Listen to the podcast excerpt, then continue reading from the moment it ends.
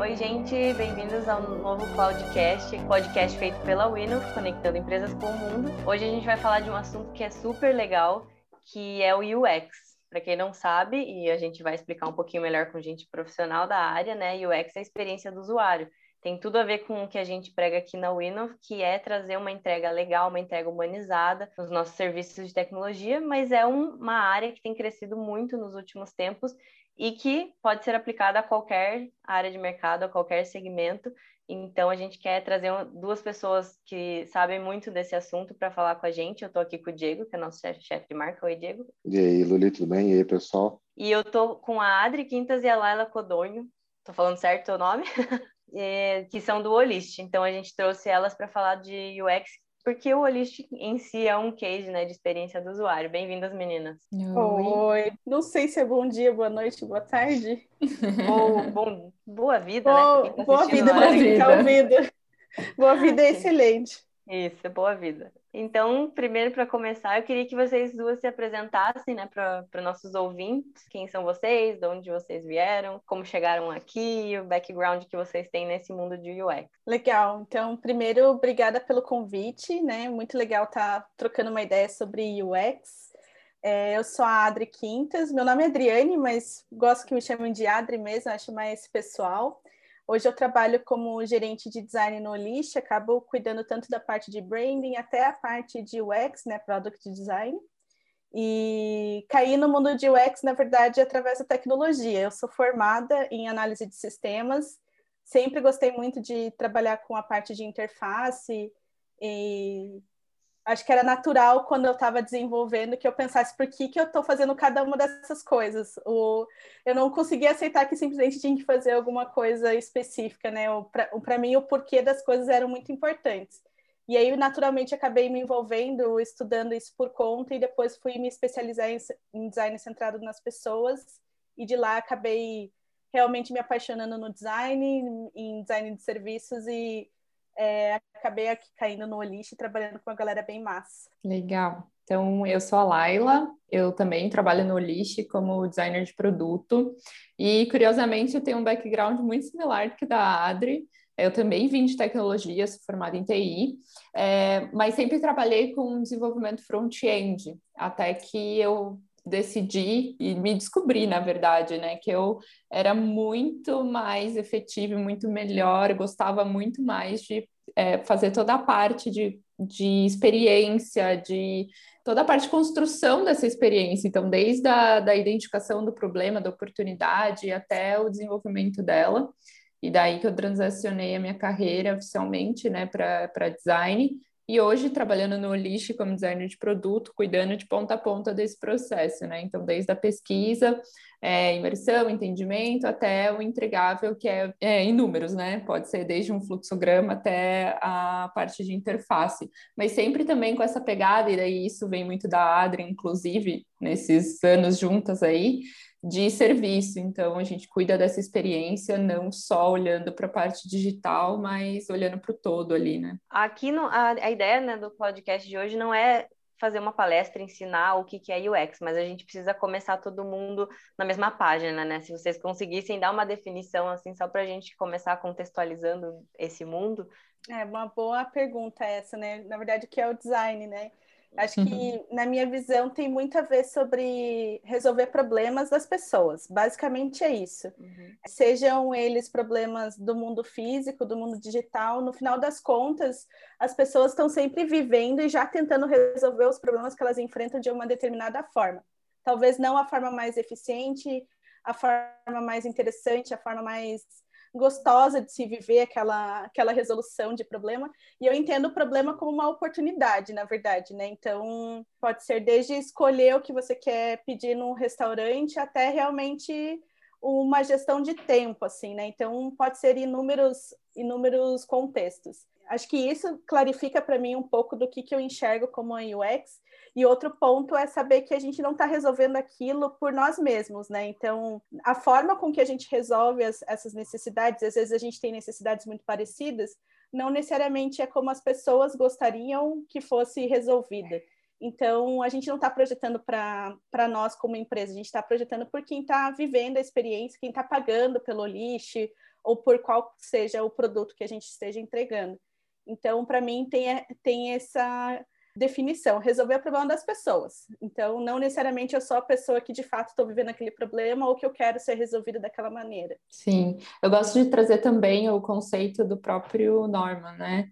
Que é Don Norman, né, para quem quiser pesquisar, mas ele, ele que cunhou mesmo esse termo UX, né, historicamente falando e tal, é, quando ele quis exemplificar qual era a experiência de se comprar um, um computador da Apple lá nas antigas, que era aqueles trambolhões que você precisava ir na loja, não cabia na tomada do carro. Então ele mesmo tem até um vídeo depois, se vocês quiserem pesquisar, ele explicando, porque, cara, nada mais é do que você olhar o seu produto, né, ou o que você está entregando, seja serviço, né, é, de uma forma mais holística e de uma forma como a Adri falou, né, olhando para outra pessoa. Tipo, eu, é, beleza, a Apple super renomada em design e tal, mas, cara, qual é a experiência do, do usuário, né, ou do comprador que vai na loja da Apple e, cara, não consegue colocar o computador dentro do porta-mala dele para levar para casa? Então, UX nada mais é do que essa experiência, e a gente, como né, designers, trabalhamos com essa forma de olhar e trazer esse olhar, com esse olhar, com essa voz dentro das equipes. Mas, para mim, todo mundo é UX, todo mundo faz UX, todo mundo constrói experiência. Então, você aí que está ouvindo esse podcast ou o pessoal da Inove, acho que todo mundo é capaz de ter esse olhar e convido todo mundo a ter esse olhar, uhum. principalmente uhum. depois de ouvir aqui, né? É, quando que vocês acham que as empresas entenderam que era interessante prestar atenção nisso, né? Tipo, qual foi o divisor de águas, não sei, na experiência que vocês têm estudando, praticando e ensinando também esse assunto? Acho que do ponto de vista de negócio, o que, o que acelera muito a UX é você ver startups é, ganhando espaço que antes eram de grandes corporações e de uma forma muito rápida. Então, é, porque ele já vem com essa bagagem da experiência, da simplificação da experiência, de, né, é, acho que o, é natural que você se inspire daí em outras startups e traga um pouco daquela experiência para dentro do teu contexto. Então, eu uhum. vejo que as empresas estão cada vez mais olhando, porque naturalmente é muito mais fácil hoje que outro player chegue, outra empresa chegue e conquiste exatamente o seu espaço, e às vezes entregando menos do que você entrega, mas com uma experiência melhor. Então, às hum, vezes claro. você compra um. É, às vezes você aceita uma experiência que seja menor, mas que seja muito bem resolvida, do que tente é, aceitar um produto que faça tudo, mas que não resolva nada com uma experiência legal. Então, acho que uhum. esse é o ponto que foi, na minha visão, acelerando muito a UX. É o clássico exemplo do Nubank, né? Que ele trouxe né, só cartão de crédito e mais com uma experiência incrivelmente diferente do que a gente já tinha no mercado, com centrada no usuário, né? Com esse foco, né, da pessoa que está utilizando. Então, isso, né, drivou muitas outras grandes companhias a começarem a olhar para isso, né? Mas eu também acho que ah, principalmente no Brasil, a gente ainda está caminhando a passos lentos com essa maturidade do design. Acho que as empresas estão sim olhando para isso cada vez mais, estão buscando pessoas que tragam essa visão para dentro das empresas, mas se a gente for olhar, né, a nível de maturidade de design, a escala de maturidade de design, acho que o Brasil ainda está tá bem baixo, assim, a gente ainda está não está entregando o potencial que a gente pode entregar é, olhando dessa forma, sabe? Eu super concordo com isso que a Laila falou, porque no, quando a gente olha o processo de design, a gente tem duas grandes perguntas, né? Uma é qual o que a gente precisa resolver, que essa é o, é o que vem muito da pesquisa, do, da interpretação dos dados, né? De, da coleta, da, das entrevistas e assim por diante. E depois que você sabe realmente quais são as oportunidades que existem, você começa a responder como resolver essas dores. Então, são dois momentos né, de, de exploração. Daí, esse segundo é mais a exploração da experiência mais tangível, que é a interface, serviço, a jornada e assim por diante. E eu acho que as empresas ainda estão muito fixadas em tentar resolver o como. Então, geral, eu conheço muitas empresas que falam assim: nossa, eu preciso que vocês melhorem essa interface eu preciso que torne meu sistema, minha plataforma bonita. E daí você vê que a gente está resolvendo ali a, a, segunda pergunta. E muitas vezes a pergunta principal é o que a gente precisa resolver, porque o que vai direcionar muito como que essa experiência pode ser muito mais Sim. interessante. Acho que as pessoas ainda têm essa visão, as empresas, né, principalmente, de que o designer ele está só na solução final, no craft, no, ali no, no craft mesmo, né, o desenho da entrega daquela solução, mas na, é aquele clássico, né? Às vezes a gente tem um aplicativo lindo que a gente fala, nossa, que gostoso mexer, mas ele não faz a funcionalidade que a gente mais precisa. Então, acho que isso está se transformando, principalmente nessas startups, né? Tipo, o Olist tem, é, tem, transformado essa visão e mostrado o potencial do design, e daí eu não falo só de designers, e sim de design. É tipo, o design, você não precisa de um designer para estar tá fazendo, né? Então, acho que é justamente isso. Outras pessoas estão olhando esses processos, design thinking tá, tipo, bombando agora, né? A galera tá falando muito, porque realmente é, veio muito de, cara, como que os designers pensam? E é isso que a Adri falou, né? Esses dois momentos, e a galera tá começando a entender isso e, e traçar isso dentro do, dos seus planos para desenvolvimento de produtos, né? Era uma das coisas que eu ia perguntar para vocês, é isso, né? Que surgiu com os designers é, essa ideia de trabalhar, mas não necessariamente ele é focado só numa área do, de design, né? Agora tem outras aplicações, né, da experiência sim, do usuário. Sim. Quais é, áreas inclu... vocês vendendo da empresa que precisam Sim, eu acho, inclusive, que assim, historicamente não, não, necessariamente surgiu do design, tá? Essa é a minha opinião pessoal, né? Acho que tem muitas outras frentes de trabalho, se a gente olha, né, há 40 anos atrás, há 50 anos atrás, que tinham essa preocupação com a experiência, né? Hoje a gente fala muito de design de serviço, né? Mas, por exemplo, arquitetos que tinham esse olhar, né, de como que eu vou construir esse edifício para que seja é, interessante, que seja diferente. O design é, ele tem muito esse lado artístico, então eu, principalmente, como eu vim de TI, né? Eu antigamente tinha uma visão de design, ah, é um negócio bonito, é um negócio tal. Então, eu acho que a gente foi abraçando isso, né, ao longo do tempo. Falando das outras aplicações, né? Eu, inclusive, acredito que se toda a área tiver uma pessoa, pelo menos, né, focada em, em trazer esse usuário ou essa pessoa para quem a gente está entregando o serviço no centro, ela já vai estar tá pensando em experiência. Então, uhum. CX, né, que a gente tem, o pessoal de operação, enfim, qualquer serviço hoje que você tenha, seja ele digital ou não, se você trazer o seu usuário para o centro e entender, fazer essas perguntas, né, o que, que a gente precisa resolver para ele, e daí como a gente precisa resolver para ele, é, você já está fazendo UX, né? Você já está uhum. fazendo a experiência. Uhum. É, a gente, a gente fica muito apegado a que design é uma disciplina técnica, né? De que a pessoa precisa aprender a técnica do desenhar, uhum. a técnica da criatividade, a técnica de mexer num software. E, na verdade, se você olha a essência do design, é resolver problemas, basicamente. É uma disciplina de projeção de resolução de problemas. O design industrial vem muito disso também, né? Então, você projetar uma máquina, por quê? Porque a máquina precisa fazer tal coisa, por quê? Você vai indo nos porquês, porquês, você encontra essas essências. Então, eu vejo que é muito mais um modelo mental de você enxergar um problema e como que você desdobra ele, você vai dando esses, esse, essa profundidade no assunto, até que naturalmente você consegue encontrar uma forma de resolver aquilo. Então eu concordo com a Laila, de eu vejo cada vez mais designers participando de outras áreas. Eu acho que isso também depende muito da maturidade de design da empresa. Obviamente está muito relacionado a isso, mas eu conheço empresas que têm designers dentro de marketing, designers dentro da área jurídica. Então, isso mostra que realmente é, a forma com que você enxerga o problema faz muito mais sentido se você se colocar no papel de quem é seu cliente, da sua cliente. Então, isso vai desenrolando melhor. Mas quando você está começando uma cultura de design, talvez faça mais sentido começar nesse primeiro passo de entender como que seu produto se coloca no mercado, entender a jornada, né, de toda, como que a pessoa descobre a sua empresa, depois como que ela vive aquela experiência com ou sem um produto digital ali no meio e como que ela encerra essa experiência. Acho que talvez o, o principal ponto é entender essa jornada inicial, sabe? Do que está rolando hoje. A partir do momento que você sabe como as coisas rolam, como que elas desenrolam também para a pessoa, você consegue, você já está fazendo UX mesmo você não desenhando nenhuma interface, sabe? Uhum. Ou talvez o grande ponto da UX é você dominar muito bem essa jornada de entrega desse serviço, sabe?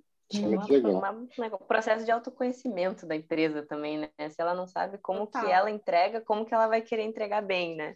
É, já, vocês até perguntaram ah, que outras áreas também usam design thinking da vida e tal. Eu lembro uma vez que eu fui fazer um curso sobre disciplina e gestão de tempo, e o método que a pessoa apresentou foi o design thinking, assim. Daí eu fiquei, caramba, nossa, dá para é dá para usar para várias coisas.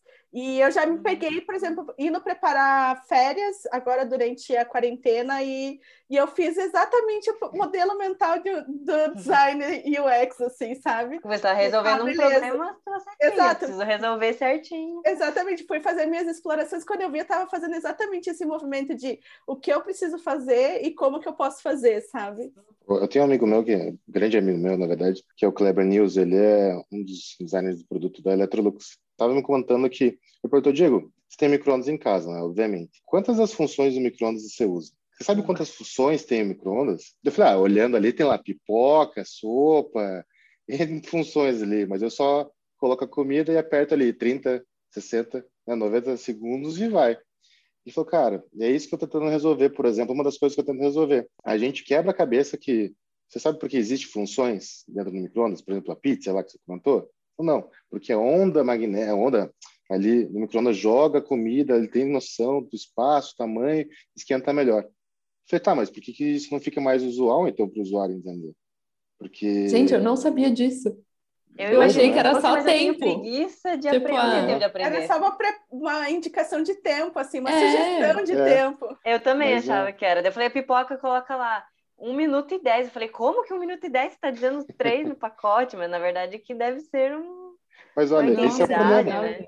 É. E esse é o problema do, do, do, do, porque o usuário não não está resolvendo o problema dele, né? Como as meninas falaram, tá, tudo bem, meu problema é esquentar comida, mas aí você coloca a comida lá 60, dois minutos e não esquentou direito, porque você não está usando a função. Mas é você que não está sendo instruído da forma correta, né? Vamos dizer assim. Não, tá... se tem se tem uma máxima é que, cara, o usuário não é ele que tá, ele que não sabe usar o seu produto, é você que não sabe Exato. desenhar para esse usuário, né? A e gente é nunca põe a culpa no usuário.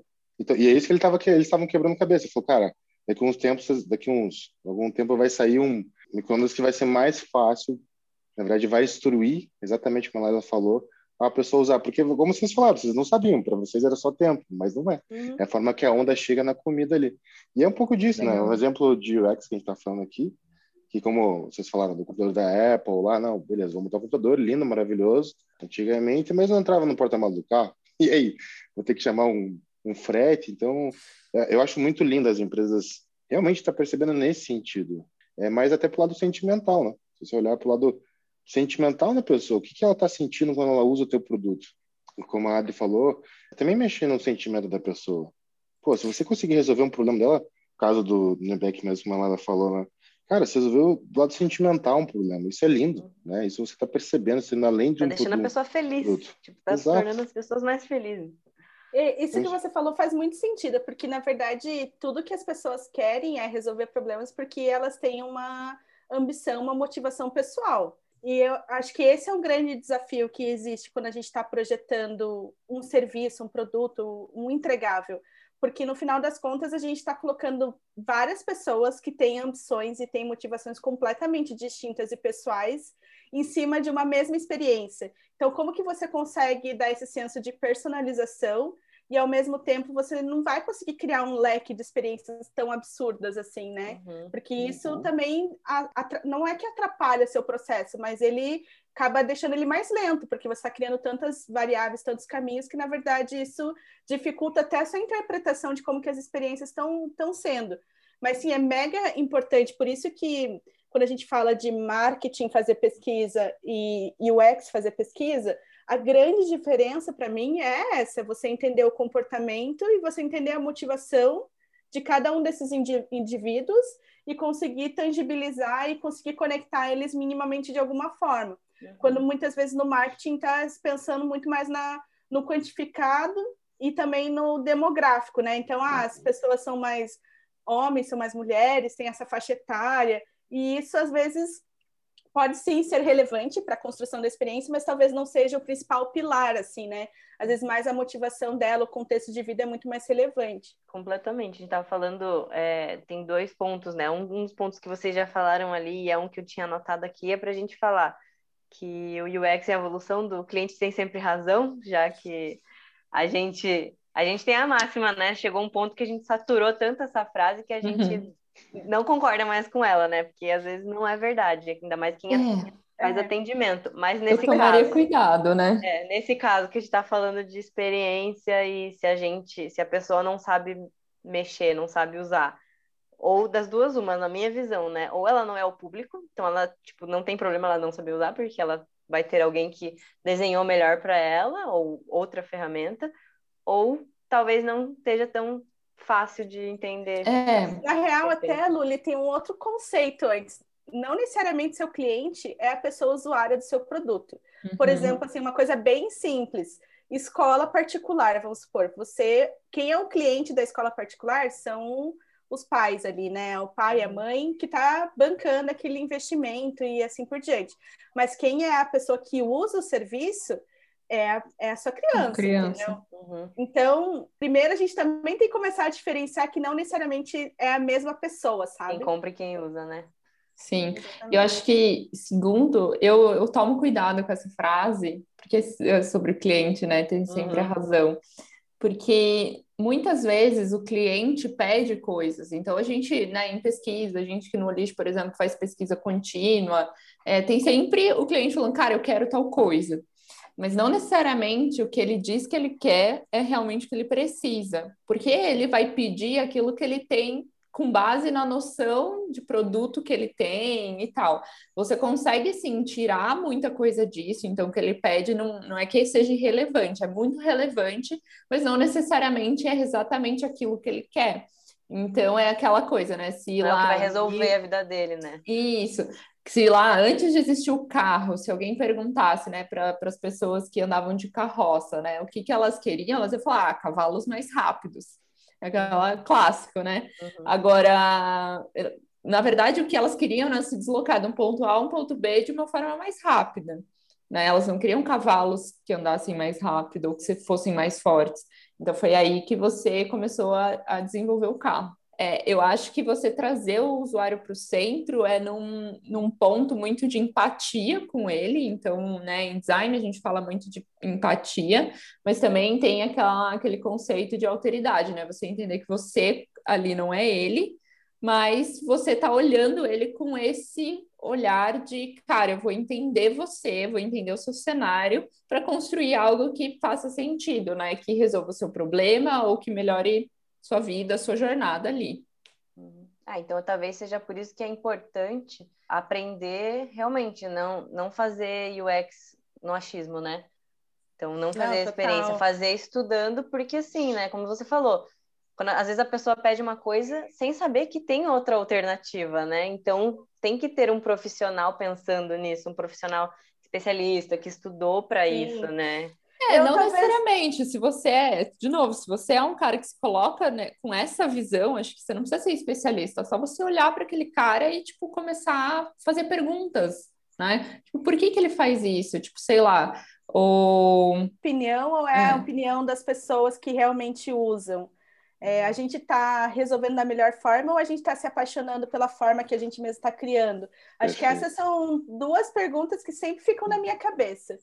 É. E eu acho que talvez, em vez de falar a frase o cliente tem sempre a razão, eu trocaria por é, a, pessoa não, a pessoa não é burra, seu produto que é burro, sabe? Porque, uhum. porque é aquela coisa assim, nossa, como assim a pessoa nunca conseguiu achar o botão X? Cara, ela não achou porque a interface não está boa, porque o problema não está bem resolvido. Então, o problema não é a pessoa usando, é a projeção daquela interface, daquela experiência que não tá boa. Então, uhum. porque às vezes é comum a gente ver alguns memes por aí, nossa, a pessoa é meio burra, não conseguiu fazer tal coisa. E eu acho que talvez em vez de usar o cliente tem sempre a razão, porque não necessariamente eu concordo muito com o que ela, ela trouxe, ela vai estar tá muito enviesada pelo background dela, né? Pelo que ela conhece uhum. de experiência. Ela vai fazer uma correlação. Ah, no Uber faz tal coisa, então deixa eu trazer isso para cá também. Talvez uhum. funcionaria. Mas eu uhum. trocaria para isso. Seu produto é mais. É seu produto que é burro e a, não a pessoa que não conseguiu concluir aquela tarefa, sabe? Sim, né? Falando tipo um pouquinho do cenário aí de vocês, né? Da i9, vocês entregam cloud. Para vocês que estão ali dentro da empresa, cara, é muito óbvio algumas coisas, né? Faz uhum. sentido. Agora imagina, sei lá, minha mãe resolve abrir uma empresa e quer contratar vocês. Meu, ela não tem noção. Para ela não faz sentido ter coisas na nuvem. Ela fala, meu, como que sai do meu celular? É abstrato Aonde? demais. Tipo, é, ainda mais que uma palavra abstrata, né? Uhum. É, tipo nuvem. Tipo, meu Deus, o que, que tá acontecendo? Acontecendo.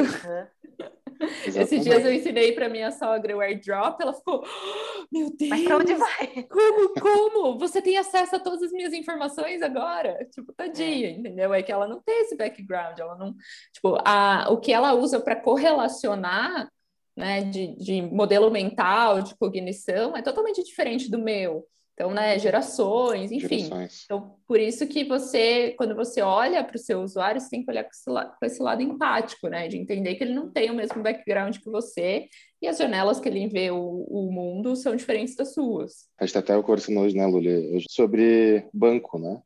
É, muita coisa agora está digital, né? Você faz qualquer coisa sentado na frente do seu computador. Mas você vê que muita gente idosa está na fila do banco, fazendo coisa que ela poderia resolver cinco minutos no celular. E aí? Onde está o problema, né?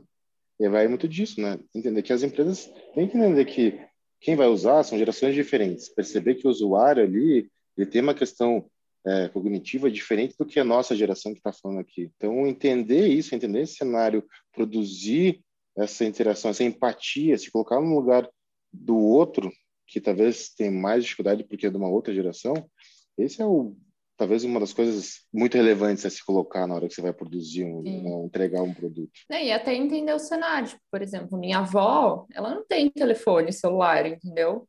E ela não quer ter. Então, tipo, cara, como que eu entrego o serviço para essa senhora aposentada? Da melhor forma e com tecnologia, né? Porque a gente, tá, uhum. né? Não, não é para atrasar a inovação, mas é entender que, cara, vai ter uma senhora ou muitas senhoras e senhores não têm acesso à tecnologia e eles precisam de um serviço bom. Mas será que para eles o serviço que hoje você entrega no mobile você não consegue entregar de outra forma? Né? Qual que é também a relevância né, dessas da quantidade desses usuários nessas condições, né? Uhum. Então acho que é muito nessa linha, sabe? Você também não querer encaixar, né? Tipo, ah, eu quero entregar um produto digital. Aí você vê que um terço da sua base não é digitalizado e não vai ser.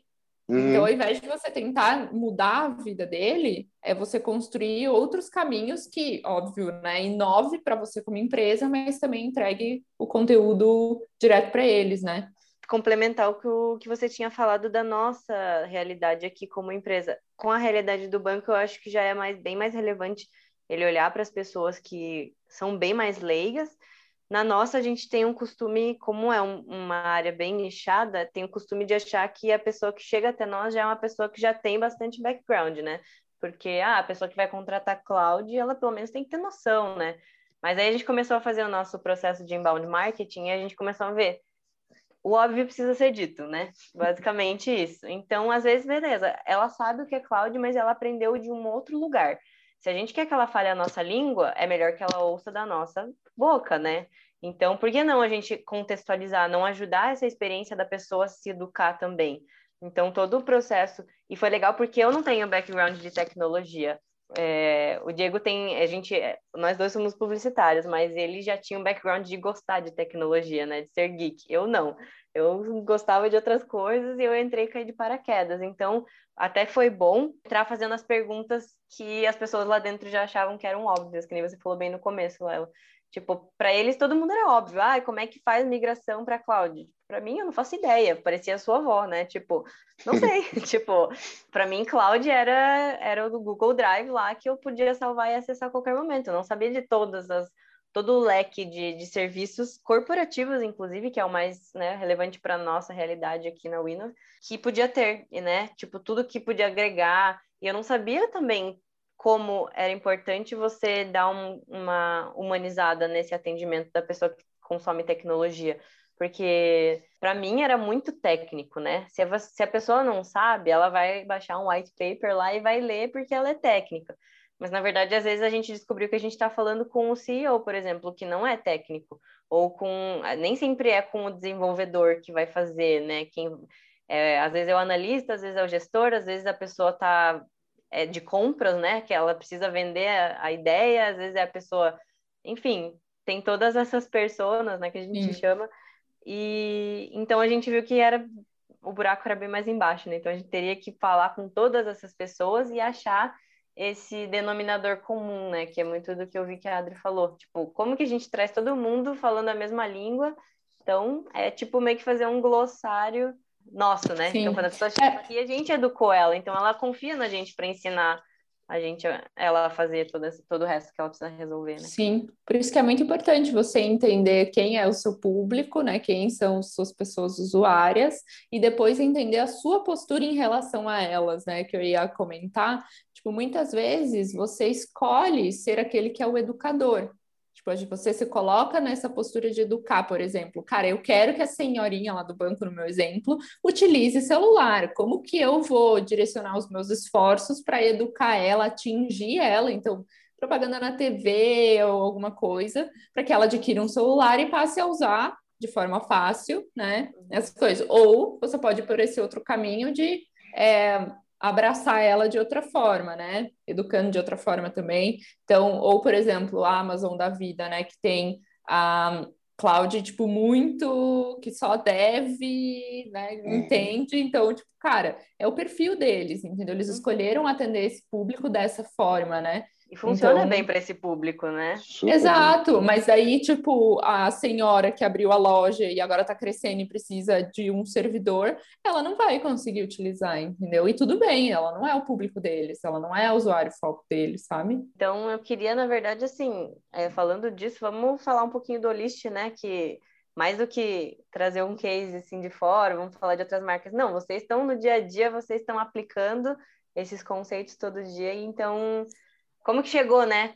Se no começo era pensado desde o começo assim, se cresceram já com essa ideia, ou se vocês tiveram que adequar a empresa para a experiência, né? Para pensar em experiência. Historicamente, o Olist ele cresceu tendo um designer, mas não tinha muito esse conceito que a gente tem hoje, né? Então, é, tinha o John, né? Nosso famoso querido John, fundador designer.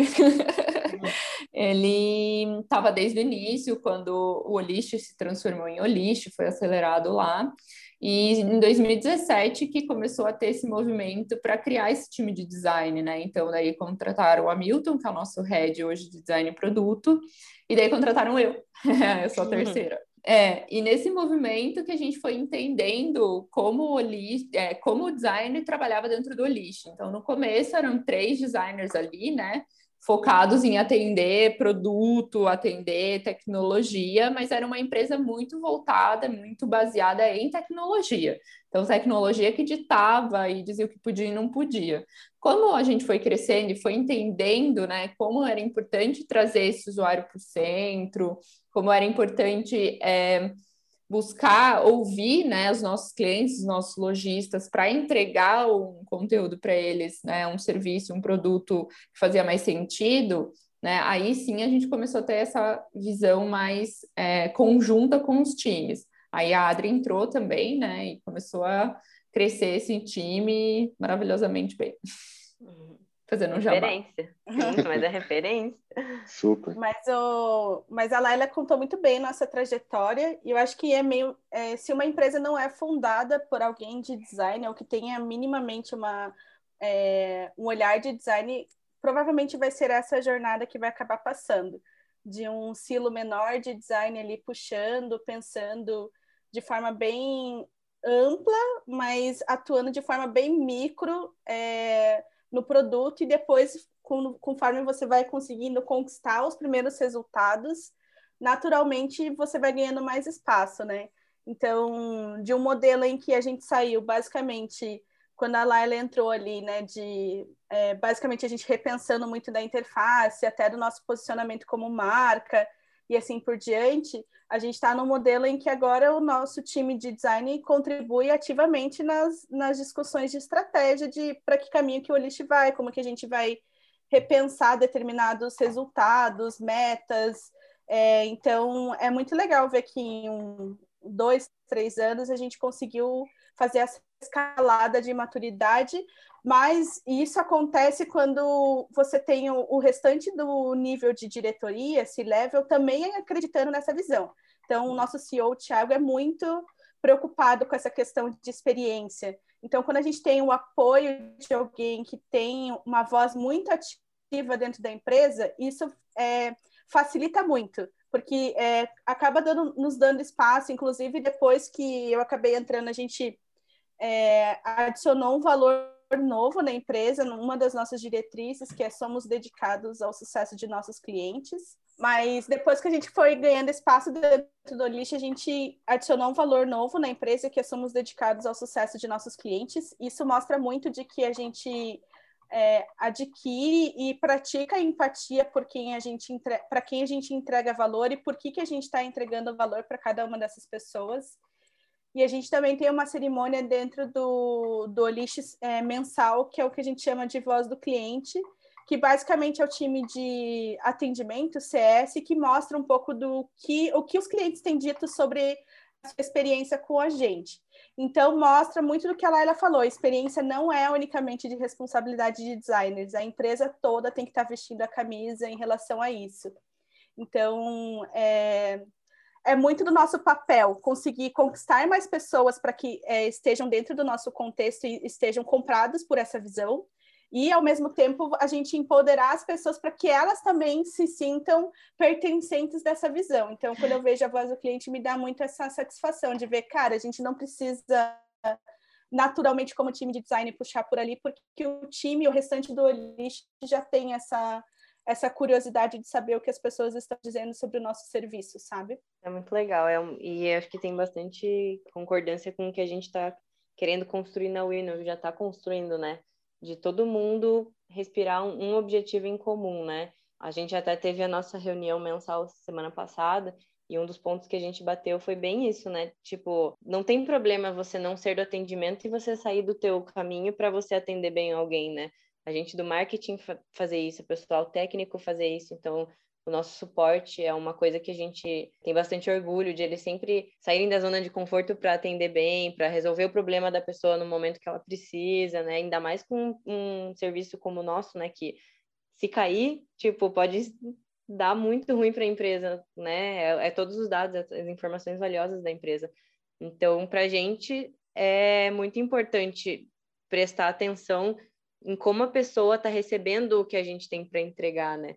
E é uma das, falando, né, uma das últimas coisas que eu queria trazer aqui para a gente conversar, que, o que a gente falou já, né, que às vezes a gente está pensando muito no usuário final, mas a gente, como empresa aqui de tecnologia, né, de cloud pública, especialmente para empresas, e até próprio List, né, como fala muito de empresa para empresa, né, que, que tem de dica que é diferente do, do B2C, né? De falar direto com o cliente uhum. final uhum. e falar com a empresa que vai falar com o cliente final. Qual que é a dica para a gente conseguir implementar algumas das boas práticas de UX, de design, na entrega das nossas coisas, mesmo sem a gente conhecer realmente a pessoa que vai estar tá usando, de repente, o, o, nosso produto final. É, eu acho que quanto mais você conseguir trazer essa pessoa, por mais que né, hoje ela esteja distante, quanto mais você conseguir trazer ela para dentro do processo, melhor sempre vai ser. Então, o lixo, por exemplo, sim, a gente trabalha né, com outras empresas, normalmente são empresas tanto grandes, né, tipo, que tem 200 funcionários, e que são esses 200 funcionários que vão utilizar a plataforma do Olist, mas é o diretor que cuida da parte comercial, por exemplo, né? Ou são empresas pequenininhas que o diretor também é o cara que usa a plataforma. A gente tem, né, esses dois espectros, mas o ideal é sempre conseguir trazer usuário de ponta e entender também a empresa como um perfil, uma persona, né? Então, puta, para a gente fazer a venda, fazer a aquisição, a gente tem o cara que é o diretor. Então, a gente tem que pensar que a gente está criando a experiência para esse cara que é o diretor, ou é o financeiro, ou é o comercial, né? Mas quem usa a plataforma ali quando um pedido chega é o operador ali de estoque, é o operador, né, enfim, geral. Então, eu tenho que ter conhecimento também sobre ele, né? Inclusive, essa é a, dei esse exemplo porque era meu que eu mais fazia, né? Ir nas lojas, tipo, pedir para falar com o cara que opera o pedido, pedir para falar com o cara que embala o produto, porque é ele, afinal, que vai estar tá utilizando o meu serviço, né? Ah, o produto que a gente está disponibilizando. Então, o cara que é diretor, ele vai ter outras dores, ele vai ter, puta, eu não estou conseguindo ver sei lá, um dashboard que eu tenha as informações consolidadas. O cara da operação, ele vai querer cara, eu preciso saber o, qual é o produto que vai entrar na, nessa caixa. Então, são dores distintas. Então, quando você tem essa, essa clareza, né, de qual, da sua jornada como um todo, como a Adri falou, e quais pontos de contato eu tenho na, nas pessoas, então a persona A tem esses pontos de contato, a persona B tem outros, fica tudo mais simples. Então, o objetivo sempre é puxa o teu usuário, quem realmente está ali no dia a dia, conversa com ele, né? E tem um outro aspecto também de que a experiência, ela, é, a jornada também, ela é em camadas, né? Então, existe a camada de quem está vivendo aquela experiência, e para que aquela experiência aconteça, sempre tem alguém é, do, nos bastidores fazendo com que aquilo dali resolva. Então, quanto é importante também entender como é a jornada interna da empresa eu acho meio. Pode ser um pouco ousado, assim, mas eu gosto de pensar dessa forma: que se você tem uma boa experiência interna, seja de processo, seja de ferramenta, seja de cultura, ela é respingada na experiência de quem é quem vive com você, assim, quem paga pelo seu serviço. Se você tem uma experiência interna de colaboradores e colaboradores que não é boa, isso também vai respingar dentro do seu serviço. Acho que qualquer pessoa já foi em algum restaurante e viu, sei lá, o gerente ser mal educado com uma pessoa que é, que é atendente. E, cara, a pessoa de que é atendente te tratar mal, te, sabe, você vê que a desorganização daquela equipe ela reflete no serviço que você vive. Então, eu gosto de pensar dessa forma também. Então, como que as coisas acontecem dentro da sua casa para que aquela experiência que as pessoas vivam também aconteça? Porque com certeza existem coisas de processo, de trocar ferramenta, de comunicação, alinhamento, visibilidade de trabalho, senso de pertencimento, que automaticamente pode, quando você resolve um pouco mais essa camada, você também vai resolver a experiência de quem está fora da tua empresa, sabe? É, então o UX também não passa só por, não é só para a pessoa que está lá dentro, você não. precisa envolver é a cultura da empresa, né? E eu é concordo bem isso que você falou e até Sim. empresas não precisa nem ser eu empresa como consumidora, mas às vezes a gente ouve histórias, por exemplo, ai, nossa, mas aquela empresa nas redes sociais, ela é super legal e não sei o quê. Daí você vai ver a história de quem trabalha lá dentro, é um caos e todo mundo se mata dentro, né? Tipo, é, querendo ou não, não tem. Hoje em dia é muito difícil você não ser transparente.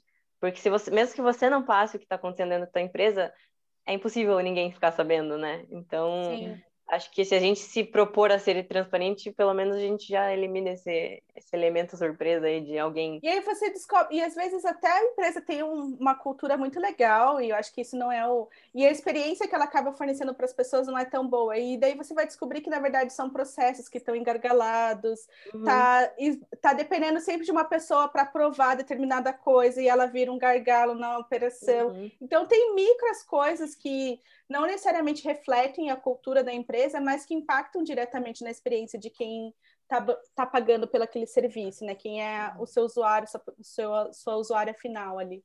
Uhum. E você acha que agora, né, vou puxar um, o peixe para o lado de vocês como professoras, né? Mas você acha que vale a pena ter treinamentos também de UX internos para a equipe, assim? Isso ajudaria bastante nesses gargalos? Eu acho que sim, tipo, sempre é bom, né, você ter essa voz do, do design, esse entendimento, né? Acho que, por exemplo, às vezes um workshop ou até mesmo uma fala de uma hora, né, onde uhum. a pessoa consiga compreender essa visão, né? Até mesmo esse próprio podcast, né? A pessoa sim. ouve, compreende um pouco, já é, mas se você conseguir fazer algo mais específico para a empresa, sempre, né? Quanto mais você vai no detalhe, melhor ainda. Então, acho que evangelizar um pouco essa visão, né, do, do design. E às vezes não precisa nem chamar de design, pode ser tipo, cara, é a experiência do nosso cliente. Vamos olhar para isso, puxar e quando isso vem de cima, por assim dizer, né, numa cadeia hierárquica, então CEOs e, enfim, direção no geral, começa a puxar isso, tipo, eu quero entender a experiência do nosso cliente. Olha, a gente tem um cliente aqui que ele está reclamando da experiência. Por quê? O que está acontecendo? E como a gente pode melhorar. Então, tudo isso é benéfico para que a empresa, né, internamente, comece a abraçar essa visão. Eu lembro, logo que eu entrei, a, o ele tinha uns cardzinhos que a gente mandou imprimir, que eram sobre os valores da empresa.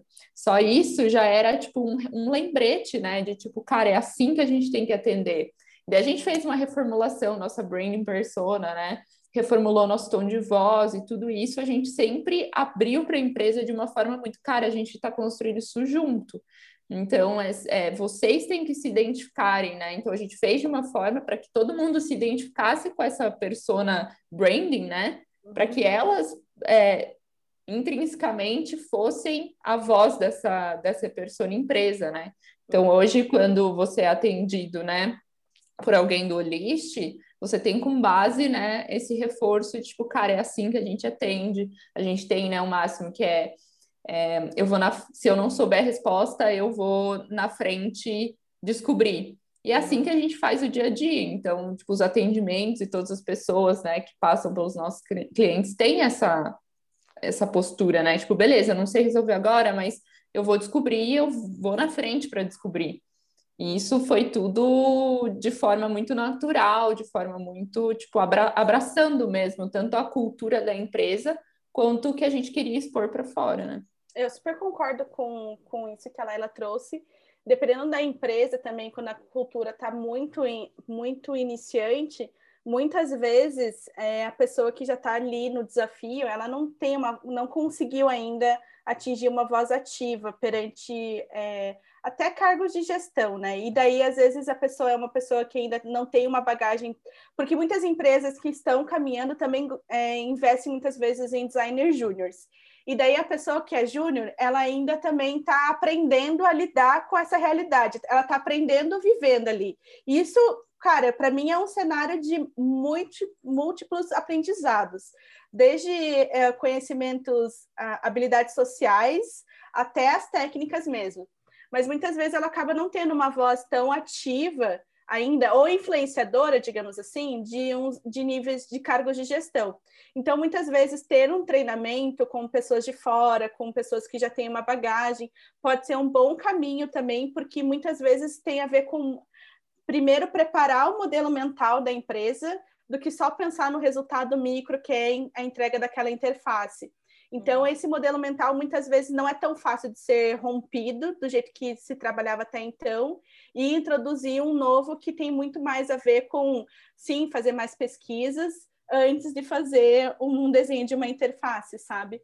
Então, o que não falta aí no mercado são profissionais e vários cursos em company também que são super, super bons, mas é, essa troca é, ela é super relevante. Meetups, a gente já fez vários aqui no List também nesse sentido de ouvir o que outras empresas estão fazendo, a gente também contar um pouco do que a gente está fazendo, porque essas trocas são super relevantes, assim, sabe?